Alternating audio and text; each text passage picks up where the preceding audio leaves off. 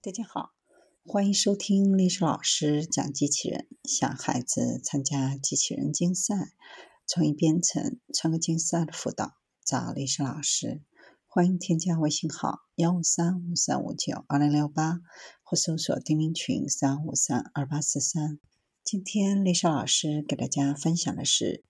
科学家团队开发水下游泳机器人，推动生物学领域的发展。来自德国马克思普朗克智能系统研究所、韩国首尔国立大学、美国哈佛大学的科学家团队，成功开发了一种软件的预测模型和闭环控制器机器人鱼，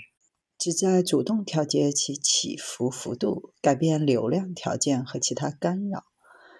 他们的研究带有集成软传感的软机器人鱼的建模和控制，发表在《Valid Advanced Intelligent System》期刊上。机器人系统的能量存储和传递一期特刊上，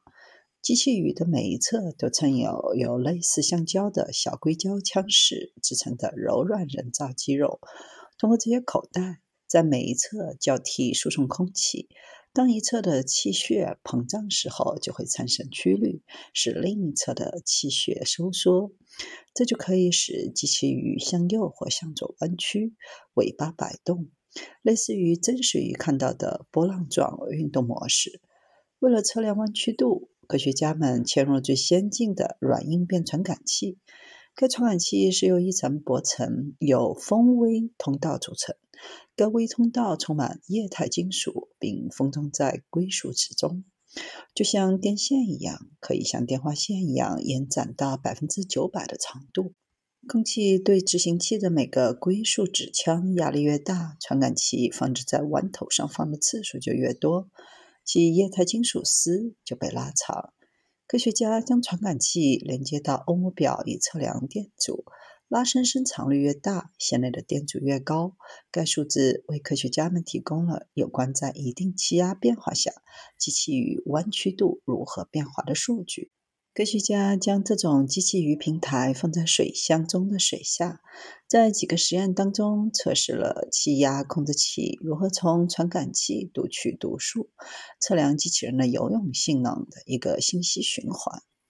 该信号循环为控制器内部提供了一种自学习算法，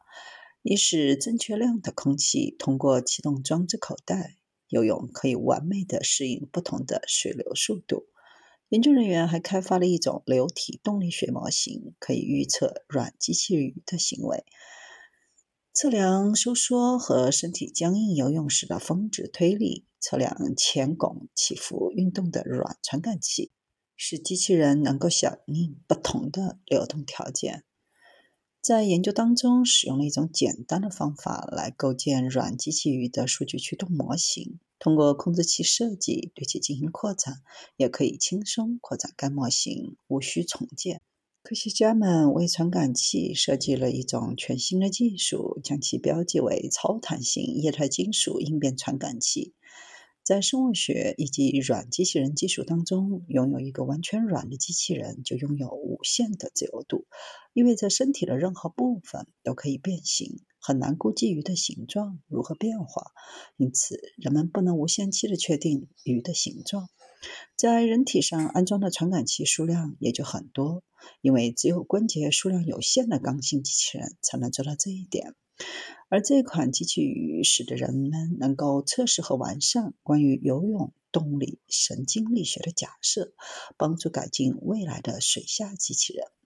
除了首次在水下动态条件下表征软硬变传感器外，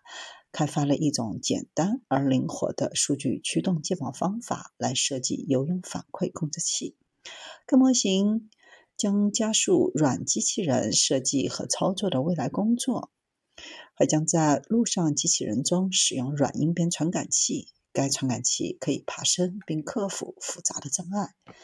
了解了诸如鱼类之类的柔软动物如何游动的潜在机制，有助于设计人造的柔软结构，并使其可以用来构建机器人。受动物启发的机器人有一天也能够来到海洋的深处来进行探索，提供有价值的海洋生物数据，避免产生噪音，减少传统的刚性推进式潜艇面临的各种风险。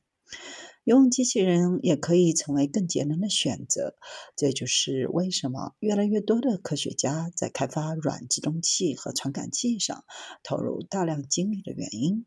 这些制动器和传感器通过复制水生脊椎动物的运动，来不断提高游泳机器人的能力。